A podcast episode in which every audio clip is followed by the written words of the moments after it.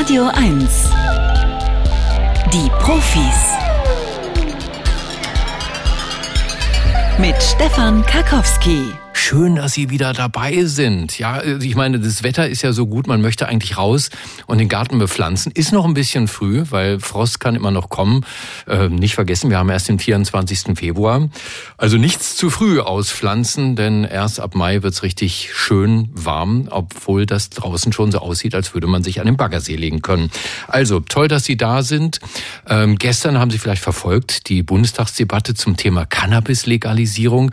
Ich habe da mal geguckt, was bei Google so getrendet hat. Und zwar war das vor allen Dingen eine Zahl, 40 Prozent. Ja, das war jetzt nicht etwa eine Zahl, die irgendeine Partei demnächst kriegen könnte bei der Europawahl, sondern 40 Prozent war eine Zahl, die Karl Lauterbach in die Debatte eingebracht hat. Er hat gesagt, dass die THC-Menge im Cannabis jetzt auf 30 bis 40 Prozent teilweise gestiegen ist. Da haben viele gegoogelt, 40 Prozent, wo kann man das kaufen? Naja, also wir machen heute eine Sendung ganz ohne Cannabis und äh, fragen zum Beispiel, welche Auswirkungen zwei Jahrzehnte Facebook hat auf unsere Gesellschaft. Facebook 20 Jahre alt, in einer halben Stunde reden wir darüber. Und bis dahin gibt's erstmal das Scannerspiel. Da gibt's heute zu gewinnen ein Buch von Stefan Laube, bei Karl Hanser erschienen, so heißt der Verlag, Dicker, Wälzer, der Mensch und seine Dinge. Da geht's um Alltagsgegenstände, Kunstwerke und religiöse Objekte. Denn Stefan Laube sagt, wer einen Menschen verstehen will, muss die Dinge verstehen, die ihm wichtig sind. Wenn Sie sich jetzt also bewerben beim Scannerspiel, werde ich Sie fragen, welche Dinge sind Ihnen wichtig. Die Telefonnummer zum Bewerben 0331 70 99 111. Der Scanner. Bringen Sie Licht ins Datendunkel. 0331 70 99 111. Liebe Kirsten, ich finde ja, das ist der schönste Song, den du bisher geschrieben hast, als Kitty Solaris, denn das ist ihr Künstlername, der Künstlername von Kirsten Hahn, die ein eigenes Label hat in Berlin, Solaris Empire. James Bond, jetzt auch in der Playlist von Radio 1, ganz neue Musik, Kitty Solaris. Toller Titel, finde ich. Guten Morgen, wen haben wir denn hier? Mareike. Hallo, ja, Mareike. hallo. Oh, das, du klingst so, als wärst du bei mir im Studio. Wie geht's denn? Wirklich? Ja. Äh, gut, danke schön. Von wo aus rufst du an? Ähm, aus Berlin, aus Friedenau. Aus Friedenau, meine alten Heimat. Ich habe mal gewohnt in der Goslarstraße und in der Odenwaldstraße. Odenwald sagt mir jetzt nichts, aber die Goslarstraße sagt mir was. Ist das weit von dir? Nee, äh, wir wohnen äh, eher Richtung S-Bahnhof Friedenau. Mm, ah, Also ja. Goslarstraße ist ja eher Walter. Nee, Fried Ja, ja, ja, ist auf der anderen Seite der Bundesallee, genau. Mhm. Ja, und wie geht's euch da? Oh, ziemlich gut. So, wir wohnen jetzt schon eine Weile hier, so zehn Jahre. Mhm, schö- schöner Altbau. schön. Ja, wir wohnen, ich weiß nicht, ob dir das was sagt, in den Siziliengärten. Das ist ganz schön. Das ist so, Oh. so eine Gartenanlage. Mhm. Uh, das ist ja, das ist tatsächlich schön, ja. Und, und die Nebenkostenabrechnung wachsen euch die nicht über den Kopf, weil das ist ja gerade da in den, ne? Nee, bisher nicht. Ähm, unser Vermieter schrieb uns jetzt kürzlich, dass äh, er noch keine Daten erhalten habe von der Firma und deswegen könnte das jetzt noch dauern. Also Mhm. wir waren jetzt nicht. Okay. Nee, bis jetzt haben wir keine böse Überraschung Je, läng, je länger es dauert, desto besser, ne? Ja. Okay, Mareike, fangen wir mal an. Ähm, Es geht los mit einer sehr affigen Frage. Das ist Frage Nummer eins. Sie kommt hier. Menschenaffen verstehen keinen Spaß. Bonobos, Gorillas, Schimpansen oder Orang-Utans. Sie alle ärgern sich unter ihren Artgenossen gerne gegenseitig. Dabei können sie allerdings nicht zwischen Ernst und Spaß unterscheiden. Das zeigt eine Studie der University of California. Die Forschenden haben dafür 75 Stunden Videomaterial von Menschenaffen ausgewertet. In den meisten beobachteten Fällen provozieren sich zwei Affen und finden dabei kein Ende. So werden häufig aus kleinen Sticheleien, die unter Menschen als Necken bekannt sind, schnell ernsthafte Auseinandersetzungen. Denn im Gegensatz zu uns Menschen verstehen die Affen keinen Spaß.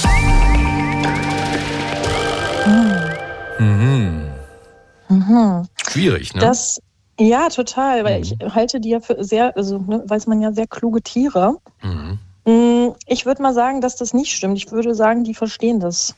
Und damit hast du recht.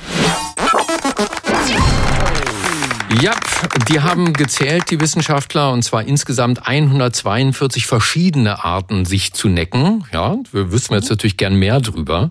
Das sind wahrscheinlich so Sachen mhm. auf die linke Schulter tippen, während man rechts vorbeigeht, sowas. Ne? Mhm. Die haben die Wissenschaftler festgestellt. Und genau dieses Necken und Ärgern gilt als nonverbale Vorstufe von Humor. Also wenn, ja. ne, wenn du das nächste Mal von jemandem geärgert wirst, und dich echt ärgerst, dann kann der antworten, entschuldige mal, ärger dich nicht. Das war jetzt eine nonverbale Vorstufe von Humor. Ist immer schön, was die Wissenschaftler so äh, draus macht. Es handelte sich meist um einseitige Provokation von Jungtieren. Mhm. Ja, verstehe. Ja, dann wäre da ja auch ständig was los. Ja. Also wenn das nicht funktionieren wär, würde. Genau, wäre ständig Krieg unter Affen. Mhm. Die nächste Frage kommt hier. 280 Millionen altes Alpenfossil ist eine Fälschung. Urkundenfälschung war gestern. Das berühmte Urechsenfossil aus den Alpen liegt auf einer Steinplatte. Die Hinterbeine sind klar als Knochen zu erkennen und der Rest des Körpers bildet sich in Form von Weichteilgewebe dunkel ab. So zumindest die Annahme. Denn seit dem Fund des Tieres 1931 rätseln Forschende über die merkwürdige Zusammensetzung der Echse.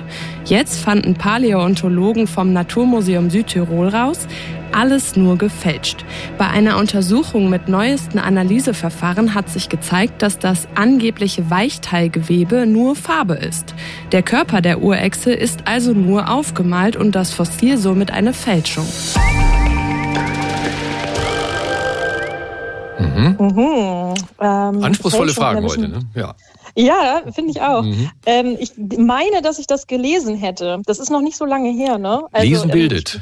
Ähm, hm, ja, soll, soll gegen Dummheit schützen. Mhm. Ähm, ja, äh, ich würde sagen, das stimmt. Das habe ich, glaube ich, gemeint gelesen zu haben. Und du mhm. hast wieder recht.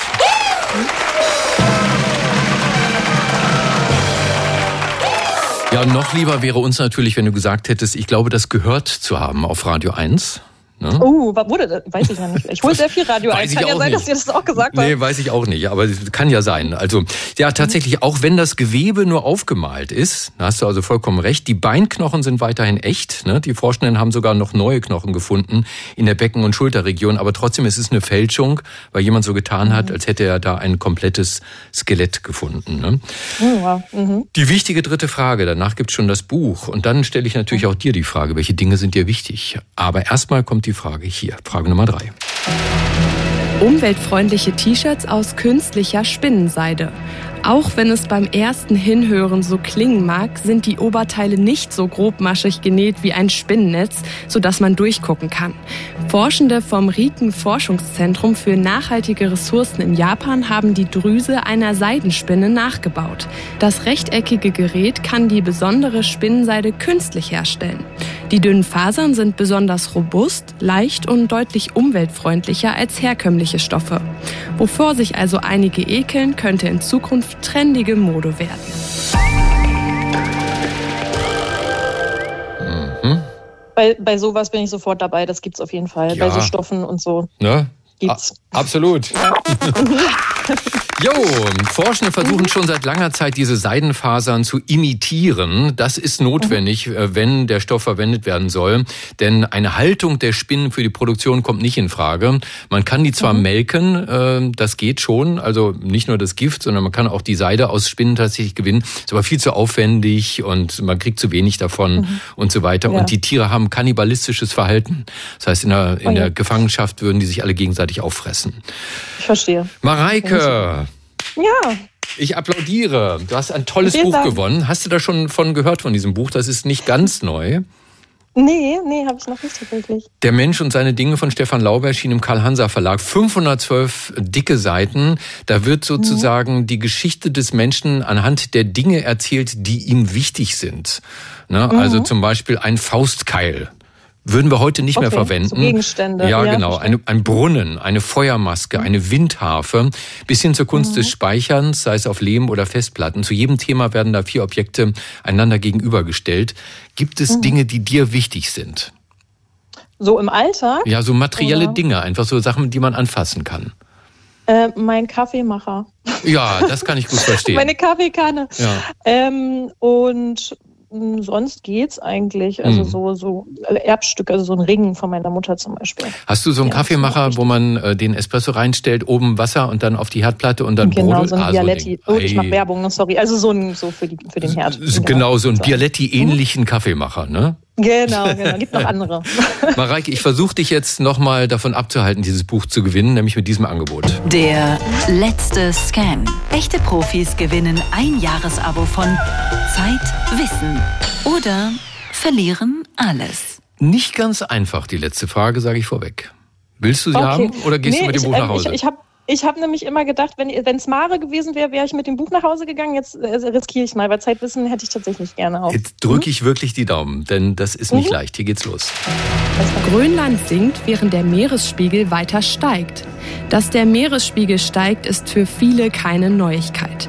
Bisher gingen Forschende allerdings davon aus, dass die Insel dem Anstieg der Meere trotzen kann. Die Theorie dahinter. Durch das Schmelzen der Gletscher wird Grönland leichter und hebt sich an. Leider falsch. Zumindest laut Berechnung der Technischen Universität Dänemark. Satellitendaten und Bodenmessungen zeigen, dass die Insel alleine in den letzten zehn Jahren rund 20 Zentimeter abgesunken ist. Die Ergebnisse machen deutlich, dass der Klimawandel zu erheblichem Landverlust auf der Insel führen kann. So, tatsächlich habe ich das auch gelesen, dass das nicht stimmt, dass ähm, Grönland sich erhebt, dass es höher wird. Mareike, ich, Mhm. mir fällt ein Stein vom Herzen. Wenn du das jetzt falsch beantwortet hättest, wäre ich so unglücklich gewesen. Ne? Ach Mensch, Ja, ich genau. Die, das, es stimmt wirklich. Die Forschen, Forscher haben herausgefunden, dass sich Grönland schneller anhebt und zwar zwischen 2013 und 2023 um etwa 20 Zentimeter, weil die Insel wirklich durch die schmelzenden Eismassen leichter wird. Unglaublich, oder? Ja, verrückt. Ja, das war doch mal eine ermutigende Nachricht, so ein bisschen jedenfalls. Eigentlich nicht so richtig, aber Ja. naja. Mareike, herzlichen Glückwunsch. Schönes Wochenende wünsche ich dir. Ne? Dankeschön. Gruß, in, Ebenso, schö- vielen Gruß in schöne Friedenau. Lass die Sonne in Danke, deinen danke. Altbau scheinen und immer Sonne im Herzen haben. Vielen Dank, das wünsche ich auch. Nicht Tschüss. auflegen. Mach's gut. Ciao, ciao. Ja, tschüss. Ich habe neulich mal wieder gelesen, äh, Social Media sei am Ende. Ja, Facebook schon lange, aber jetzt auch Insta und Snapchat. Twitter ist sowieso tot. X ist unseriös. Erfolgreich seien heute vor allem Plattformen, die nur noch konsumiert werden. Also nicht mehr zwei Wege. Wir senden und empfangen, sondern wir sind nur noch Konsumenten bei TikTok etwa und bei YouTube. Die werden genutzt wie klassische Medien zum Binge-Watchen. Wer sich sozial vernetzen will, steht da in der Zeitung, macht das nur noch im kleinen Freundeskreis mit Apps wie Be Real. Fragen wir mal nach, ob das stimmt. Zum 20. Gründungstag von Facebook beim Soziologen Professor Sascha Frieseke, Direktor des Weizenbaum-Instituts für die vernetzte Gesellschaft. Herr Frieseke, guten Morgen. Schönen guten Morgen. Ich bin eigentlich gar kein Soziologe. Ach, tatsächlich? Dann steht das hier falsch drauf. Was, was haben Sie denn mal äh, ausbildungstechnisch gemacht? Bin ursprünglich Wirtschaftsingenieur. Ah, Wirtschaftsingenieur. Das wird ja, Ja. immer, naja, das ist ja auch etwas, wo man tatsächlich eine schöne berufliche Zukunft haben kann. Also das hat man uns so gesagt. 2020 äh, habe ich gelesen, 2020 gaben noch 40 Prozent der Amerikaner an, äh, dass sie gern ihr Leben online auf Social Media äh, dokumentieren. Jetzt sind es nur noch 28 Prozent. Das schreibt das britische Magazin The Economist und leitet dann daraus ab, die Party sei vorbei. Das ist mir als Datengrundlage ein bisschen zu wenig. Haben Sie noch mehr Zahlen, die diese These untermauern oder sagen Sie, das stimmt sowieso nicht? Na, ich glaube, was tatsächlich ja passiert ist, das haben Sie ja in dem im, im Eingangszitat angesprochen, dass man aus dieser komplett öffentlichen Darstellung rüberrückt eher in kleinere Gruppen im Freundeskreis. Also dass die Leute bei Signal oder äh, WhatsApp jetzt Dutzende von Gruppen bespielen und das nicht mehr einfach auf einem Profil öffentlich machen. Mir fällt das immer auf bei Neujahrsgrüßen. Dass Neujahrsgrüße jetzt eigentlich nur noch über solche Gruppen kommen und das irgendwie die bevorzugte Kommunikationsform ist, weil man Dinge denen geben kann, für die es tatsächlich relevant ist und sich nicht der ganzen Welt gegenüber darstellen muss. Und ich glaube schon, dass es irgendwie diese Bewegung gibt. Die Zeit hat diesen Artikel aufgegriffen vom Economist und da hat dann der Zeitautor Lars Weißbrot die Hochzeit von Facebook auf die Jahre 2009 bis 2013 beziffert, hat aber nicht gesagt, warum das so ist. Was war denn für Sie im Rückblick das Tolle an Facebook, das ja noch nicht tot ist? Ja, Facebook ist so ein bisschen mit dem eigenen Publikum mitgealtert, habe ich das Gefühl. Und die sind jetzt in einem Alter, wo sie keine Veränderung mehr haben möchten. Ähm, was war am Anfang der Grund, da irgendwie mitzumachen? Also ich glaube genau das, was wir heute über Messenger machen, dass man mit Leuten, die man nicht so richtig eng kannte, in Kontakt bleiben konnte. Also ich habe damals einen Facebook-Account gehabt, weil ich ein Semester in Kanada studiert habe und hatte so die Möglichkeit, weiterhin irgendwie am Leben der Leute, mit denen ich da befreundet war, teilzunehmen. Und das hatte in sich irgendwie einen Wert, den es ja vorher nicht gab. Sonst hätte man eine Brieffreundschaft gehabt oder vorher mit Leuten, irgendwie in der Highschool in den USA oder so, da hat man denen eine E-Mail geschrieben. Aber dieses beiläufige Teilhaben an Leuten, mit denen man befreundet ist, ohne die anzurufen und zu fragen, was ist denn los bei euch? Das war, glaube ich, schon ein riesengroßer Wert. Und dann war das damals irgendwie wahnsinnig wichtig, ständig zu kommunizieren, wie der Status zwischen Leuten ist. Das ist heute auch nicht mehr so ein Thema. Also es erinnert sich wahrscheinlich jeder, dass dann irgendein Relationship-Status mal auf It's Complicated gestellt wurde. Mhm. Stimmt das denn, dass das Soziale in den sozialen Medien irgendwann abgerutscht ist in diese reine Selbstdarstellerschiene? Also wer hat von seinem Apartment in Dubai die beste Aussicht auf die Ferraris der Stadtpolizei? Ja, das, ähm, also es, ähm, weiß nicht, ob man das so pauschal sagen kann. Tatsächlich sind ja durch die sozialen Medien eine ganze Menge ganz neuer sozialer Praktiken entstanden, die wir vorher einfach nicht gekannt haben. Also, dass wir Dinge liken können, dass wir Sachen teilen können, dass wir folgen können und so weiter. Und dieses Liken ist natürlich zu einer Art ähm, ja, Selbstverstärkungsmaschine geworden, wo dann mehr und mehr Dinge produziert wurden, damit mehr Leute das liken. Und damit sind ja ganz neue Berufsbilder entstanden. Ne? Es gibt jetzt irgendwie Social Media Manager, aber auch die Influencer. Und die Algorithmen haben natürlich immer so gearbeitet, dass die Sachen, die möglichst viel geliked werden, eher von Influencern kommen. Ich weiß nicht, ob die alle einen Balkon in Dubai haben, dass die besonders vielen Leuten angezeigt werden. Und deswegen ist natürlich dieses Gefühl da, dass das jetzt weniger, wenn man sich so zurückdenkt, ähm, Anfang von Facebook, dann waren das irgendwelche College-Party-Fotos und jetzt halt irgendwie hochdrapierte Bilder vor schöner Kulisse und dass das natürlich, ja, dass das Soziale, ob das, ja, dass das, das Soziale da weniger eine Rolle spielt was dann halt aber viel stärker in andere soziale Netze gewandert ist, die halt nicht öffentlich sind, sondern das hat man dann halt irgendwie in dem WhatsApp-Gruppenchat, der nach wie vor ja quasi die Familienfotos und so weiter zeigt. Und wenn nun viele Menschen ganz plötzlich erkennen, meine 470 Follower auf Instagram sind nicht meine Freunde, ja, berühmt macht mich mein Account auch nicht, weil gefotoshoppte Bilder vor Palmenkulisse mit Cocktailglas in der Hand posten auch alle anderen. Setzt dann auch so eine Art Ernüchterung ein, weil die eigenen Erwartungen an den Social-Media-Auftritt enttäuscht werden? Ja, es ist fast umgekehrt. Also was ja passiert ist, dass diese Logik von Influencern, dass man eine Follower-Base braucht, in ganz andere Berufe überschwappen. Also wenn Sie heute mal zu einem Verlag gehen und sagen, ich möchte ein tolles Buch schreiben, dann gucken die erstmal, was bringt der denn für Follower mit? Und wenn man wenige mitbringt, dann wird das viel, viel schwieriger werden, da einen Vertrag zu kriegen. Oder wenn man irgendwie einen neuen Podcast produzieren wird, da wird auch erstmal geguckt, kann man da nicht irgendjemanden finden, der oder die tatsächlich schon Influencer ist. Und das, Jetzt weiß ich, warum das bei mir nicht funktioniert. Ich habe mich immer gefragt, ja. Ja, das ist, das ist tatsächlich ein schlechtes Argument, wenn man sagt, ich habe das alles nicht gemacht und mhm. Man kann ja sagen, ich habe eine Radiosendung, dann kann ich das promoten. Das ist vielleicht ein ganz gutes Argument. Sascha Friedeke, herzlichen Dank. Nächsten Mittwoch erscheint sein neues Video über Influencer Creep auf dem genau. YouTube-Kanal Menschen und Muster. Also, und wenn Sie mal einen richtig guten Roman lesen wollen zum Thema, dann lesen Sie Content von Elias Hirschel, meine Empfehlung. Herr Friesike, danke für das Gespräch bei den Profis. Ja, vielen Dank, mich gehabt zu haben. Tschüss, tschüss. Ich werde ja gelegentlich liebevoll von meiner Frau als Neandertaler beschimpft. Ja, keine Ahnung warum. Dem Klischee nach nämlich waren Neandertaler intellektuell minder bemittelte Fleischfresser mit ähm, ihrem eher affenartigen Gang ein Fall fürs Kieser Rückenstudio. Und ihr Umgang mit Frauen, ja, der soll mit einem Werkzeug zu tun gehabt haben, das Jan Böhmermann unlängst im Umgang mit Nazis empfohlen haben soll. Das alles wird nur nach und nach widerlegt. Wir Neandertaler waren in Wirklichkeit aufrechte, auch Vegetarier. Ja, wir haben da nicht so richtig unterschieden. Wenn kein Fleisch da war, gab's halt Gemüse.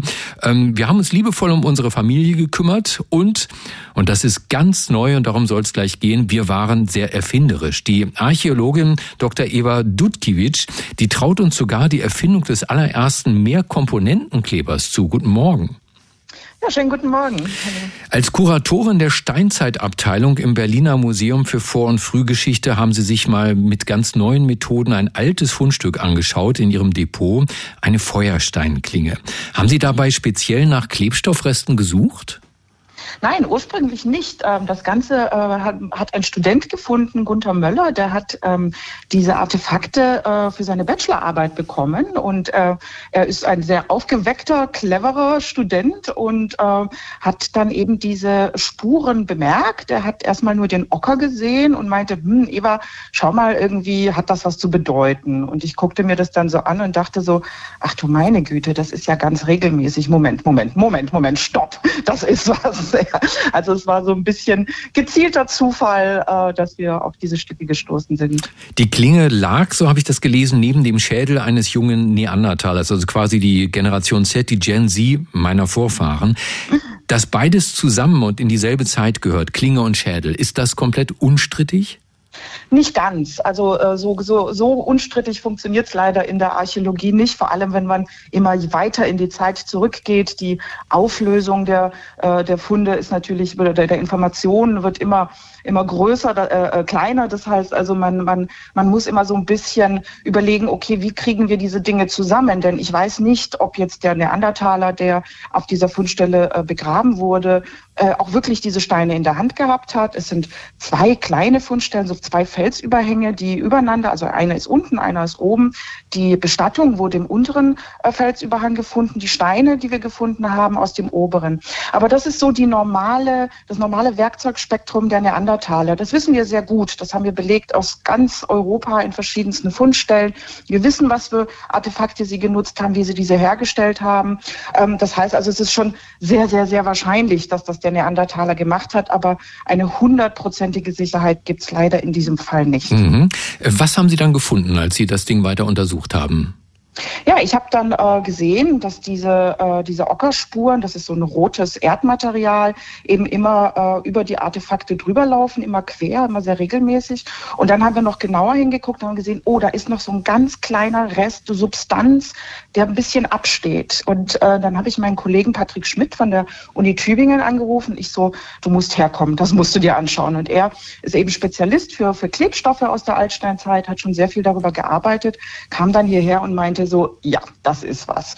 Und äh, wir wussten schon, dass ähm, Mehrkomponentenkleber aus der Altsteinzeit bekannt sind, aber bisher nur aus Afrika, äh, dem frühen anatomisch modernen Menschen zugesprochen. Und das hatte man für den Neandertaler so bisher nicht gefunden. Und das war uns dann schon recht schnell klar, was für ein heißes Eisen wir da in der Hand haben, denn das wäre der erste Nachweis eben für Mehrkomponentenkleber beim Neandertaler. Der Fundort ist in Frankreich, richtig?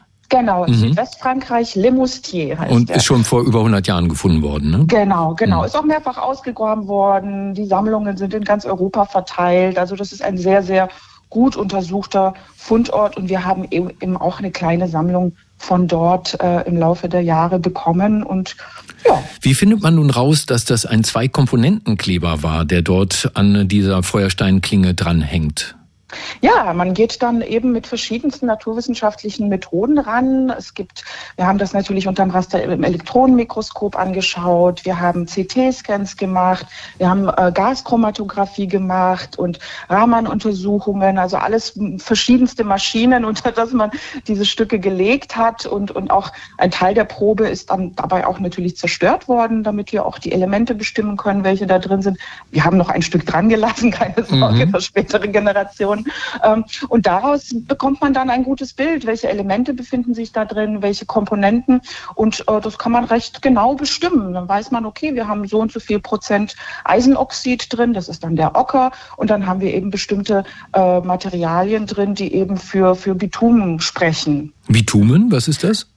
Bitumen ist ein, so ein Derivat aus, aus äh, Erdöllagerstätten. Also man kann Bitumen heutzutage auch künstlich herstellen ähm, aus Erdöl. Es kommt aber auch natürlich vor. Also wenn es recht nah an der Oberfläche liegt, dann bilden sich solche Seen, ähm, wo man einfach hingehen kann und das Material abschöpfen kann. Stinkt übrigens ganz fürchterlich. Mhm. Also Sie sind sich jetzt sicher, das war ein Mehrkomponentenkleber. Was hat der denn festgeklebt? Also woran hat diese Klinge geklebt? Wo, kann man das rausfinden? Also der Klebstoff selber war jetzt, wurde nicht dazu benutzt, äh, zwei Dinge zusammenzukleben, sondern er wurde eben als klebrige Masse hergestellt. Deswegen diese zwei Komponenten. Man hat dieses recht flüssige, sehr, sehr klebrige Bitumen, mit dem man eigentlich nicht viel anfangen kann, weil es zu flüssig und zu klebrig ist. Und hat dann eben diesen Ocker beigemischt, so als Bindemittel, um das Ganze dann wie so ein Teig kneten zu können. Und dann bekommt man eine Masse, die eben nicht mehr an der Hand klebt, mhm. aber wo man dann diese Klinge reingesteckt hat und die bleibt dann äh, äh, drin kleben. Und damit hat man quasi so einen Griff gebaut. Ah, eine Griffklinge. Genau. Nun, nun ist Archäologie, Sie haben das ja auch sehr schön beschrieben, ist ja auch so ein, ist ja auch Detektivarbeit. Ja. Sie haben herausgefunden, dass mindestens ein Stoff dieses Mehrkomponentenklebers nicht aus der Region stammt. Wie mhm. findet man denn sowas raus?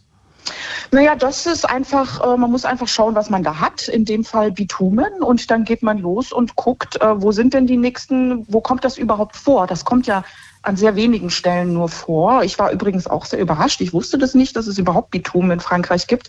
Aber mein Kollege von der Uni Tübingen hat gesagt, ja, ich war schon da, ich habe das schon eingesammelt. Er hatte es dann auch direkt. Und dann geht man in die Literatur und schaut, wo gibt's noch weitere Lagerstätten. Und dann misst man einfach die Entfernung. Und in dem Fall, es gibt zwei Lagerstätten ähm, in der Gegend. Beide sind ungefähr 200 Kilometer weit weg von dem uh, Fundort. Was schließen mhm. Sie daraus? Ich meine, äh, hat das schon vor 100.000 Jahren DHL direkt in die Höhle geliefert? nee, das sicher nicht. Da mussten die armen Neandertaler sicherlich schon selber laufen. Wir wissen aber, das sind Jäger und Sammler, die sind sehr mobil gewesen. Das, die haben natürlich auch ihre Wohnorte und Jagdplätze äh, geändert und äh, sind natürlich, also 200 Kilometer ist schon eine Strecke, aber jetzt, sagen wir mal, nicht machbar, in, in nicht, nicht machbar in so einem äh, Leben. Ähm, und die kannten wahrscheinlich diese Lagerstätten und äh, sind da wahrscheinlich in ihren jahreszeitlichen Zyklen vorbeigegangen, haben das mitgenommen. Das Spannende ist aber, und das ist auch das Bedeutende an diesem Fund, ist, dass das uns zeigt, dass sie eine wahnsinnig hohe Planungstiefe hatten. Also die haben sich Wochen vorher schon überlegt, ah, wir gehen dahin, sammeln das ein und transportieren das auch nochmal diese 200 Kilometer irgendwo anders hin, um dann einen Stoff herzustellen. Also ich muss über Wochen hinweg ganz gezielt auf ein Endprodukt zuarbeiten. Und das ist das Spannende, das konnten wir jetzt zum ersten Mal in dieser Tiefe nachweisen. Wie Sie sagen, äh, viele denken, ja, der Neandertaler sei noch irgendwie doof könnte äh, nicht irgendwie planen und, und, und sei sehr, sehr, sehr ja, eingeschränkt in seinen Möglichkeiten. Aber da konnten wir jetzt zeigen, das ist nicht der Fall. Dann ja, sage ich genau. herzlichen Dank für diese Rehabilitation, Rehabilitation ja, der Neandertaler bei der Archäologin Dr. Eva Dudkiewicz. Sie ist äh, Kuratorin der Steinzeitabteilung im Berliner Museum für Vor- und Frühgeschichte. Herzlichen Dank für das Gespräch bei den Profis auf Radio 1. Wir waren viel zu lang, aber ich konnte nicht aufhören, Ihnen zuzuhören. Vielen Dank. Vielen Dank. Einen schönen Tag. Tschüss, tschüss. Wenn Männer unfruchtbar sind, dann kann das ganz viele Ursachen haben. Tabak, Alkohol und andere Drogen zum Beispiel. Womöglich aber spielen auch die Gene eine Rolle für die Fruchtbarkeit. Und diese Rolle wird untersucht vom Tiergenomiker Professor Hubert Pausch an einer der besten Universitäten der Welt an der ETH Zürich. Herr Pausch, guten Morgen. Schönen guten Morgen, Herr Karkowski. Herr Bausch, ich dachte immer, alle Männer kommen mit denselben Zeugungschancen auf die Welt, also mit derselben Fruchtbarkeit. Ist das nicht so? Nein, das ist tatsächlich nicht so. Es gibt in unserer DNA gibt es bestimmte Varianten, die dafür ursächlich sind, dass die Fruchtbarkeit oder die Zeugungsfähigkeit von bestimmten Männern höher ist als die Zeugungsfähigkeit von anderen Männern. Also es gibt hier beträchtliche Variationen. Den einen oder anderen wird nun gewundert haben, warum sich ein Tiergenomiker mit Menschenspermie befasst. Aber ich weiß, Sie suchen in der DNA von Stieren, also bei männlichen Rindern, nach Genen, die die Fruchtbarkeit steuern. Warum nicht direkt bei Männern, bei Menschen? Ähm, das liegt an der Datengrundlage. Wir haben bei Stieren einfach eine viel größere Datengrundlage und dadurch eine viel größere statistische Schlagkraft, um eben Varianten aufzuspüren. Das liegt daran, dass bei den Stieren oder in der, in der Rinderzucht sehr viel mit künstlicher Besamung gearbeitet wird. und wir dadurch von sehr vielen Stieren sowohl die Spermaqualität wie auch die Befruchtungsfähigkeit kennen und damit eben eine sehr, sehr große Datengrundlage haben. Wie, ja, wie gut sind denn die Daten? Ich meine, Sie wollen ja im Prinzip wissen, warum manche Stiere fruchtbarer sind als andere. Ja, ich kann mir vorstellen, die lassen sich gut vergleichen, weil die ja weder Alkohol trinken noch rauchen. Aber woher kennen Sie die genaue Fruchtbarkeit der Stiere? Dafür müssten Sie ja mm, in Laborverhältnissen die Stiere im Prinzip alle unter gleichen Bedingungen gehalten haben, oder? Und das ist tatsächlich nahezu so. Wir sind zwar nicht in einem Labor, aber die Stiere, die wir, äh, von denen wir die Fruchtbarkeit kennen, die stehen auf sogenannten Besamungsstationen. Das sind große Ställe, wo die Stiere in ähm, gleichen Haltungsbedingungen gehalten werden. Und dann wird von den Stieren jede Woche zweimal das Ejakulat gewonnen und dann wird dieses Ejakulat tatsächlich in Laborbedingungen untersucht und Somit haben wir nahezu Laborbedingungen. Wir haben kaum Umwelteffekte, weil eben die Stiere alle in der gleichen Umwelt stehen. Und so haben wir dann extrem vergleichbare ähm, Daten über die Spermaqualität. Und man kann auch andere externe Einflussfaktoren ausschließen, wie die persönlichen Vorlieben der Stiere für bestimmte Kühe und sowas. Ähm, was, wie misst man denn dann die Fruchtbarkeit? Ist das die Menge der Spermien oder was ist das? Also hier gibt es verschiedene Parameter, die erfasst werden. Wir unterscheiden hier grob die Ejakulatqualität und die Befruchtungsfähigkeit. In der Ejakulatqualität haben wir zum einen die Anzahl der Spermien und dann die Anzahl der beweglichen Spermien. Ähm, es gibt auch Spermien, die bestimmte Veränderungen haben und dieser, all diese Parameter variieren zwischen den verschiedenen Stieren. Und bei der Fruchtbarkeit, da schauen wir dann auf den Besamungserfolg. Man muss sich das so vorstellen, die Ejakulate von den Stieren werden so stark verdünnt, dass mit einem Ejakulat rund 200 bis 400 Besamungen durchgeführt werden. Und die Stiere werden sehr lange eingesetzt, sodass manche Stiere hm, 100.000 Nachkommen erzeugen können. Und ähm, dementsprechend werden immer dann auch 100.000, 200.000 Besamungen durchgeführt mit einem Stier und wir wissen dann genau, welche dieser Besamungen erfolgreich sind und welche nicht. Und deswegen können wir genau die Fruchtbarkeit dann, dann charakterisieren. Mhm. Also wenn Männer unfruchtbar sind, dann sind im Ejakulat entweder zu wenig Spermien oder die Spermien sind zu langsame Schwimmer und erreichen die Eizelle nicht. Und Sie suchen jetzt nach den genetischen, nach den Genen, die all diese Dinge steuern. Was haben Sie da gefunden? Also das sind die klassischen Defekte, die man sich vorstellen könnte, oder dass eben die Spermien in der Morphologie unterschiedlich sind und dass es bestimmte Defekte gibt, die eben die Morphologie oder die, die Beweglichkeit beeinträchtigen. Auch dafür haben wir Gene gefunden.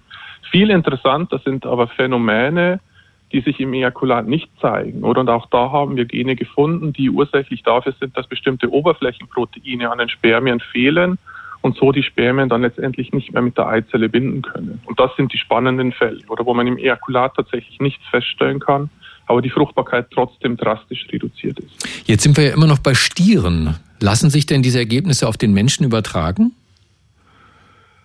Stiere und Menschen, der gemeinsame Vorfahre von Stieren und Menschen liegt vielleicht 100 Millionen Jahre zurück. Dennoch ist das Genom oder gerade die kodierenden Einheiten des Genoms zwischen Stieren und Menschen sind hochkonserviert. Das bedeutet, dass die Gene, die ursächlich für die männliche Fruchtbarkeit bei Stieren sind, sind auch ursächlich für die männliche Fruchtbarkeit oder zur Steuerung der männlichen Fruchtbarkeit bei Männern. Und das bedeutet, dass unsere ähm, Ergebnisse sehr wohl und sehr gut auf ähm, die Menschen transferierbar. Und wenn Sie dann alle Ursachen identifiziert haben für die Fruchtbarkeit von männlichen Tieren, auch wir Männer sind ja im Prinzip männliche Tiere, was machen Sie dann damit? Also in der Rinderzucht können wir dadurch Stiere identifizieren, die mit hoher Wahrscheinlichkeit unfruchtbar sind, noch ehe diese Stiere dann an sehr viele weibliche Tiere ähm, angepaart werden. Das spart den Landwirt dann ähm, sehr viel Geld, da er eben keine ähm, mit, mit keinen Einbußen zu rechnen hat. Ähm, beim Menschen ist es so, wir wollen natürlich wissen, wenn ein Paar einen unerfüllten Kinderwunsch hat und ähm, dann möchte man wissen, warum ist das so. Und dann ähm, kann man damit mit unseren Arbeiten jetzt damit arbeiten, kann sich auf bestimmte Gene konzentrieren, die mit hoher Wahrscheinlichkeit dafür verantwortlich sein könnten. Und so kann man dann Erklärungen finden, warum es einen bestimmten unerfüllten Kinderwunsch gibt. Spannende Wissenschaft, wieder mal. Hier erklärt vom Tiergenomiker Professor Hubert Pausch von der ETH Zürich. Herr Pausch, vielen Dank, dass Sie bei uns waren, bei den Profis auf Radio 1. Vielen Dank und schönen Tag noch. Danke Ihnen auch. Schönes Wochenende. Ja, wie soll ich hier einsteigen? Am besten mit einem Witz. Wie finden Sie den denn? Es gibt Abendessen. Liebling, machst du den Tisch fertig? Klar. Tisch, du alter Misshacken. Willst du ein paar auf die Glocken?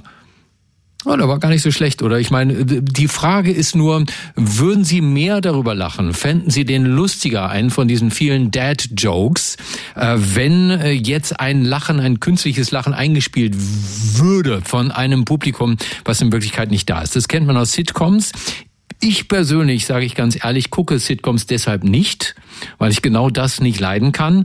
Aber es hat jetzt eine Studie gegeben, die mal wissen wollte, werden Witze lustiger, wenn man ein künstliches Lachen dazu einspielt. Und diese Studie haben wir einem Wissenschaftler gegeben, der sonst sehr ernste Forschung macht. Er ist Mitglied des Komitees des IG Nobelpreises für kuriose wissenschaftliche Forschungen, Vorsitzender der Deutschen Dracula-Gesellschaft und der bekannteste Kriminalbiologe der Welt. Dr. Marc Benecke, live auf Radio 1, die Profis. Einen lachenden guten Morgen wünsche ich dir, lieber Marc. Guten Morgen, lieber Stefan. Warum sollte man nie Cola und Bier gleichzeitig trinken? Weiß ich nicht. Weil man dann kollabiert. Oh! Wer wohnt das? im Dschungel und schummelt immer? Keine Ahnung. Mogli. Meinst du, die werden lustiger, wenn man jetzt so einen Lacher da einspielt, wie ich das gerade gemacht habe? Was sagt die Schwer Studie? zu sagen, weil sie sind ja schon maximal lustig. Eigentlich das ja. War genau, da, ja, das war genau das Problem, was die Kollegen von der äh, Studie, übrigens Kolleginnen, alles Frauen aus der Studie vom University College London hatten, da wo der Fink auch die Hälfte der Zeit ist. Und ähm, also nicht an der Uni, aber in London. Und die haben sich mal die alte Literatur angeguckt.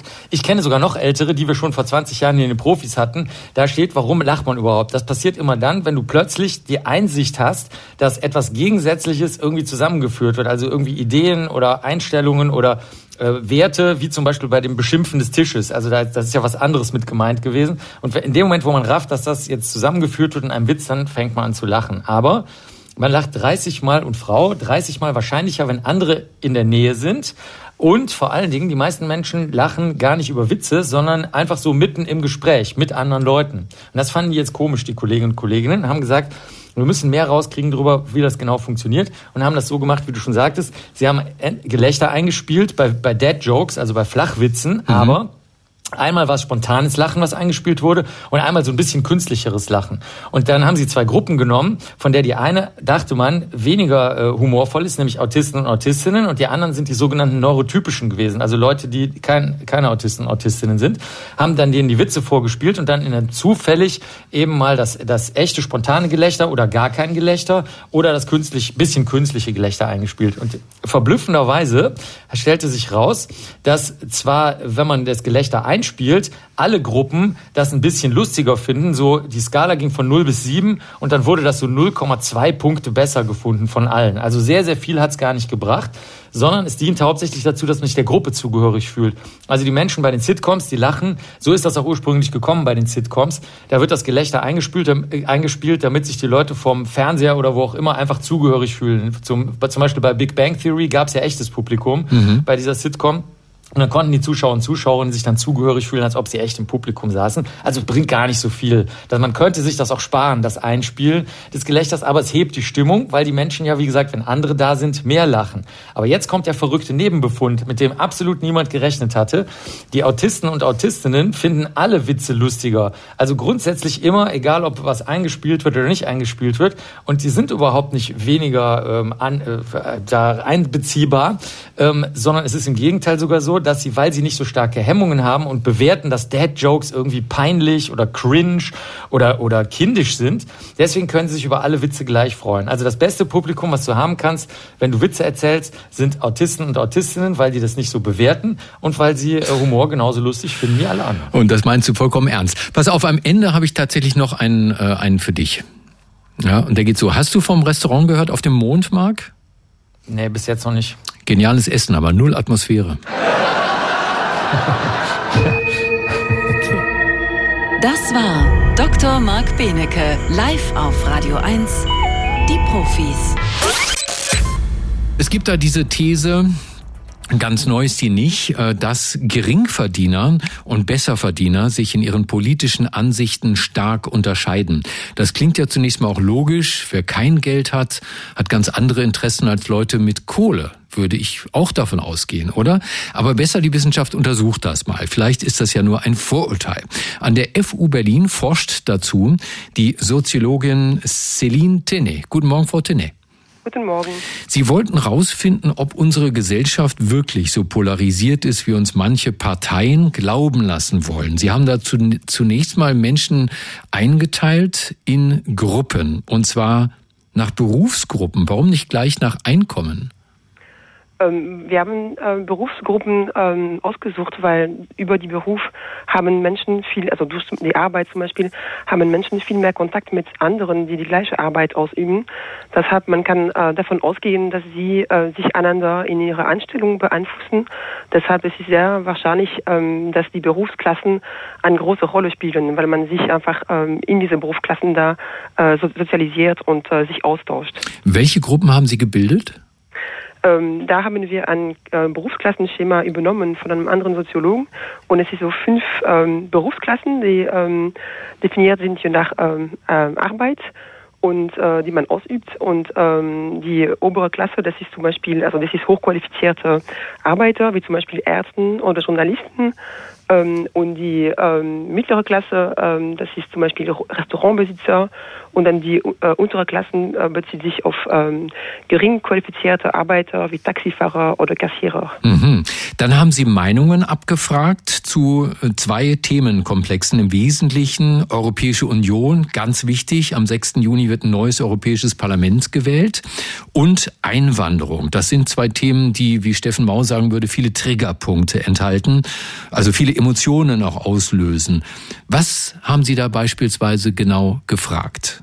Ja, wir haben ähm, Fragen übernommen von ähm, älteren Umfragsdaten, also ähm, allgemeinen Bevölkerungsumfragsdaten, weil wir wollten äh, untersuchen, inwieweit man von einer zunehmenden Polarisierung innerhalb der Berufsgruppen ähm, reden kann. Das heißt, wir haben die äh, Fragen nicht selbst entworfen, sondern wir haben einfach Daten übernommen, die mhm. schon existieren.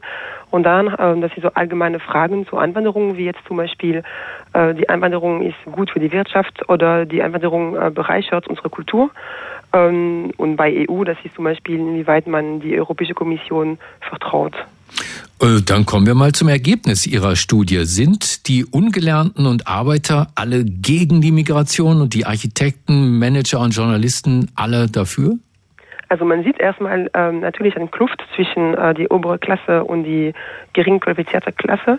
Äh, das heißt, die ähm, obere Klasse ähm, hält viel, also die, die meisten von der oberen Klasse hält viel mehr äh, pro Anwanderung Anstellungen und pro EU ähm, Anstellungen als die äh, gering qualifizierte Berufsklasse. Allerdings, äh, diese Kluft ist sehr moderat, also das ist nicht so kein, kein großer Unterschiede. Und ähm, wir haben dann noch ähm, als zweiter Schritt noch untersucht, inwieweit innerhalb von einer Berufsklasse, inwieweit man von Konsens reden kann. Also nur wenn, ähm, wenn ähm, innerhalb von einer Klasse, wenn alle die gleiche Meinung teilen, können politische Parteien diese Klasse für diese Themen mobilisieren. Also wenn alle in einer Berufsklasse eine andere Meinung sind, zum Beispiel beim Thema Anwanderung, dann können politische Parteien diese Klasse nicht mit bei, bei diesen Themen äh, die Leute einheitlich so mobilisieren. Mhm. Und ähm, da haben wir festgestellt, dass bei den oberen Klassen, dass die Leute ähm, sehr konsensuelle Anstellungen haben, sind sehr, also fast alle für, äh, haben sehr, alle fast sehr starke Pro-Einwanderung-Anstellungen und Pro-EU-Anstellungen. Allerdings und, äh, bei der unterqualifizierte, äh, gering qualifizierte Berufsklasse, da ähm, herrscht eher so ähm, Heter Heterogenität. Das heißt, da gibt es ähm, Menschen, die ähm, extrem ähm, anti Anwanderung, Anstellung ähm, haben, aber es gibt auch äh, viel, die ähm, mittlere Anstellung haben oder eher sehr positive Anstellungen haben. Das heißt, äh, innerhalb der gering qualifizierten Klasse ähm, kann man nicht von Konsens reden. Verstehe. Also wenn eine Partei eine Gruppe ansprechen möchte, dann hat sie bei den Besserverdienenden, also bei den oberen Berufsklassen, leichtes Spiel, weil die relativ homogen denken. Aber bei den unteren Klassen ist schwierig, weil der eine denkt so, der andere denkt anders. Was ich aber auch spannend finde, ist, dass sie Sie sagen, es gibt äh, nur ein moderate Unterschiede zwischen den oberen Berufsklassen und den unteren Berufsklassen. Ab wann würden Sie denn von einer Polarisierung sprechen und wie groß sind die Unterschiede tatsächlich? Ähm, also man würde von einer Polarisierung reden, wenn man wirklich sieht, dass, ähm, dass es eine sehr große Kluft gibt zwischen äh, Gruppen. Ähm, also hier, das ist also von einer Skala von 0 bis 10, das ist vielleicht so zwei, drei Punkte auf dieser Skala, die unterscheiden zwischen, äh, zwischen äh, obere Schicht oder obere Klasse und ähm, die gering qualifizierte äh, Berufsklasse. Und ähm, aber allerdings dadurch, dass die äh, gering qualifizierte Berufsklasse sehr heterogen ist in ihrer Meinung, mhm. dann äh, sind die, ihre Durchschnittswerte nicht sehr ähm, negativ, also nicht sehr ähm, äh, Anti-Anwanderung und nicht sehr Anti-EU im, im Schnitt. Verstehe. Deshalb äh, die Kluft zwischen Oberklasse und äh, gering qualifizierter Berufsklasse ist nicht sehr groß.